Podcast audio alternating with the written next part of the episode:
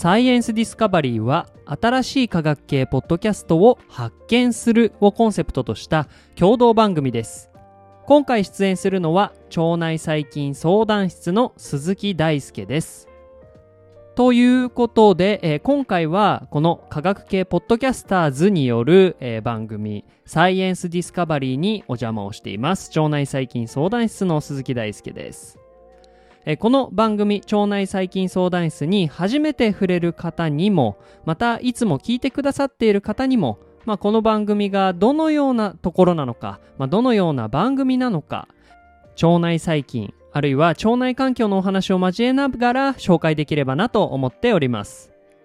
え特にですね、まあ、この一番最初の、まあ、紹介番組には事前に5つの質問が用意されているので、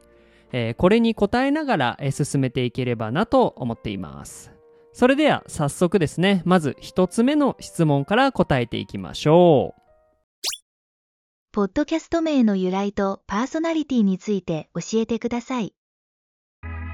はい、この理由というか由来は単純明快でして腸内細菌あるいは腸内環境について相談できる場所があったらとっても心強いなと思ったからです。まあ、この腸内細菌相談室以外にもですね相談所とかあとは研究所とかいろいろ考えてみたんですよ。でも、まあ、とっつきやすい名前と考えると、まあ、相談室なのかなというふうに思ったので、あ腸内細菌相談室にしようというふうに決めましたね。で、この点については、この後の回答でも触れていきたいと思っています。で、えー、パーソナリティについて教えてくださいということについてですが、まあ、私の名前は、えー、鈴木大輔と申します。現在はですね、大腸がんと腸内細菌の関係を研究しています。で、まあ、腸内細菌相談室の、えー、リスナーの方であると分かると思うんですが、えー、腸内細菌と大腸がんが関係しているのかというふうにちょっと疑問に思われる方もいるかと思います。まあ、人の腸内はですね、まあ、腸内細菌、まあ、細菌がとっても生息しやすい環境になっているんですよね。なのでこの世界人口、まあ、近年どんどん増えていますけれど、まあ、それの何倍も何十倍もですね生物、まあ、特に細菌やえー、細菌を含めた微生物、まあ、その中には真菌なども含まれていますけれど、まあ、そういう微生物が私たちの腸内には本当にたくさん存在してるんですよでも、まあ、この細菌って、まあ、自分以外の生物じゃないですかまあ、私たちは、まあ、私たちとして、まあ、ホモ・サピエンスとしての生物ですよね。で、お腹の中には、この細菌という、まあ、別の生物が住んでいることになると思います。なので、私たちの免疫機能と腸内細菌っていうのは、実は密接に関係しているんですよね。まあ、免疫機能っていうのは私たち以外の物質として判断された、まあ、異物をですね排除するような仕組みになりますのでまあそんな腸内細菌がそんなに近くにいたらやっぱり免疫と関係するせざるを得ないというところがあります。で、まあ、この免疫と、まあ、がんって、まあ、結構密接に関係するところもあると思いますし、あとは大腸がんの周りにはですね、そもそもこういう腸内細菌がうじゃうじゃと生息しているわけで、どうやらですね近年の研究成果によるとがんの進行とかあるいは発生に腸内細菌が関与しているんじゃないかということがここ10年ぐらいで言われていることであります。でまあ私もですねその一員としてですね現在研究しております。で基本的にはえどういう研究をしているかというと、まあ、ドライの研究と、まあ、界隈では言われるようなもので、まあ、基本的にはえパソコンを使って、えー、細菌のゲノムデータとかを扱ったりするようなバイオインフォマティクスと呼ばれる分野の研究をしています。でこの分野に入る以前はですね4年間ぐらい環境汚染に関する研究をしてました。え特にですね、えどんな環境かっていうと土壌環境や水環境に着目していて、え環境汚染物質と、えミジンコやクロレラなどのプランクトンそして環境中の有機物の相互作用をですね実験的に調査するという今とはもう全く違うような分野にいたんですけれどまあ4年間という区切りやあとは論文がいろいろ出たというところもありまして次にどんな、えー、研究をしたいかなというふうに考えて、えー、この腸内細菌の世界に飛び込んできています。えー、まあこんな感じで1問目の答えになっていますかね。ポッドキャスト名の由来とパーソナリティについてですね。では続いての質問。ポッドキャストの聞きどころを教えてください。この番組の聞きどころ、まあ、結構、まあ、個人的にはいろいろ思うとこもあるんですが、まあ、腸内細菌とか腸内環境についての、まあ、専門性が結構高めな内容をですねできるだけ、え平易に分かりやすく説明しようとしているところが、まあ、聞きどころなのかなと思っています。で、まあ、腸内細菌や腸内環境についての知識って結構いろんな分野の、まあ、学際領域だったりするわけで、まあ、一つのエピソードでは説明しきれない部分もあったりするのでそういう場合には複数のエピソードにわたってシリーズもので一つのテーマについてお届けしたりをしています。まあ、その一例としては例えばエピジェネティクスという分野があったとすると、まあ、これをゼロから話すとですね一つのエピソードに収めるのって結構大変で、えしかもめちゃめちゃ長くなると思うんですよね。でこれを複数回に分けて少しずつ学べるようにしたりしています。で、まあ、こういうものはですね、Spotify で、えプレイリストを組んだりもしていますので、もし、えー、この気になるテーマがありましたら、そういうプレイリストもご活用いただけると、より聞きやすいかなと思ってます。で例えば、え、どういうテーマを扱っているのかと言いますと身近なところで言えば便秘と腸内環境はどのように関係しているのかといったところからある細菌が、まあ、病原性を例えば食中毒などによって私たちが害を受けますよね、まあ、そういう細菌が病原性をですね人などの宿主と呼ばれる細菌が住んでいる生物に対して与える仕組みであったりとかあとは腸内環境を理解するために必要な生物学の講座としてもう本当に生物学の一番最初ですね。生物の条件的なところから入って、まあ、DNA、RNA、タンパク質といったセントラルドグマの話とか、えー、まあそういうところもしていますしヒトゲノムプロジェクトについても話したりと、まあ、歴史的なところあるいは基礎的なところを網羅したような、まあ、網羅してるかはちょっとわからないですが、まあ、腸内細菌や腸内環境を理解するために必要な生物学の講座を、えー、放送していたりあとは、えー、さっき大腸がんの話出てきましたけれども大腸がんとか、えー、がんと腸内細菌層の関係について話したり、まあ、ちょっと専門的なところでいくとバイオフィルムと呼ばれる、え細菌が、え物体、まあ、個体の表面にですね形成するようなコミュニティがあったりするんですけれど膜コミュニティみたいなのがあったりするんですが、えバイオフィルムやコーラムセンシングなどを、え話していたりもします。で今までにこの、え、番組ではですねだいたい370話ぐらいのエピソードを公開してきていますので腸内環境に関するいろいろな分野のお話がここではお楽しみいただけると思っています。でこの、えー、番組の聞きどころで強調しておきたいのは腸内細菌が面白いところとして人間のあらゆる、えー、まあ、現象人間の中で生じるあらゆる現象にこの腸内細菌が関係しているということがあるんですよね、まあ、私も、えー、このところに見せられてこの研究をしていたりもします。まあ、例えばですね人の状態と腸内細菌層、まあ、腸内に存在している細菌のコミュニティのことを腸内細菌層と呼んだりしますけれどこの人の状態と腸内細菌層は密接に関係していて、まあ、互いに影響を及ぼし合っているような存在ですで、え、細胞数の、えー、数で比較をするならば、えー、これを聞いているあなたの体を構成する体細胞の数と同じぐらいかそれ以上の細菌が実はあなたには住んでいるんですよ。なので、まあ、自分として認識している、えー、この一つの生物私は実はですね私プラス細菌からできているというのがより正確な自己認識になります。まあ、生物学的にはですね。でまあ人の、細胞と比較して、腸内細菌のコミュニティまあ、腸内細菌層あるいは腸内フローラと言ったりもしていますが、まあ、これはですね多様な機能を持っているのでいろいろな影響を与えるということが現在考えられています。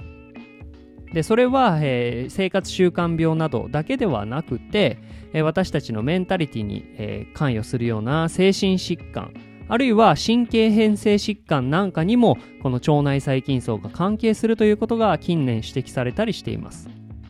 つまりですねあなたの体の中で起こっていることをですね腸内細菌も含めて考えることが大事であるということをですね最近の研究成果はまあ報告しているんですよね。なので、まあ、この番組では腸内細菌について扱っていると思いきや実は、えー、自分自身のことについて扱っているというところが聞きどころだったりします。で腸内細菌相談室では2023年の8月までは1日1本のペースでエピソードを投稿していました。で、まあ、365エピソード、まあ、毎日1エピソード聞いても1年間聞ける。えそれぐらいのエピソードに到達した後はですね週1回のペースに更新頻度を落として現在は活動をしています。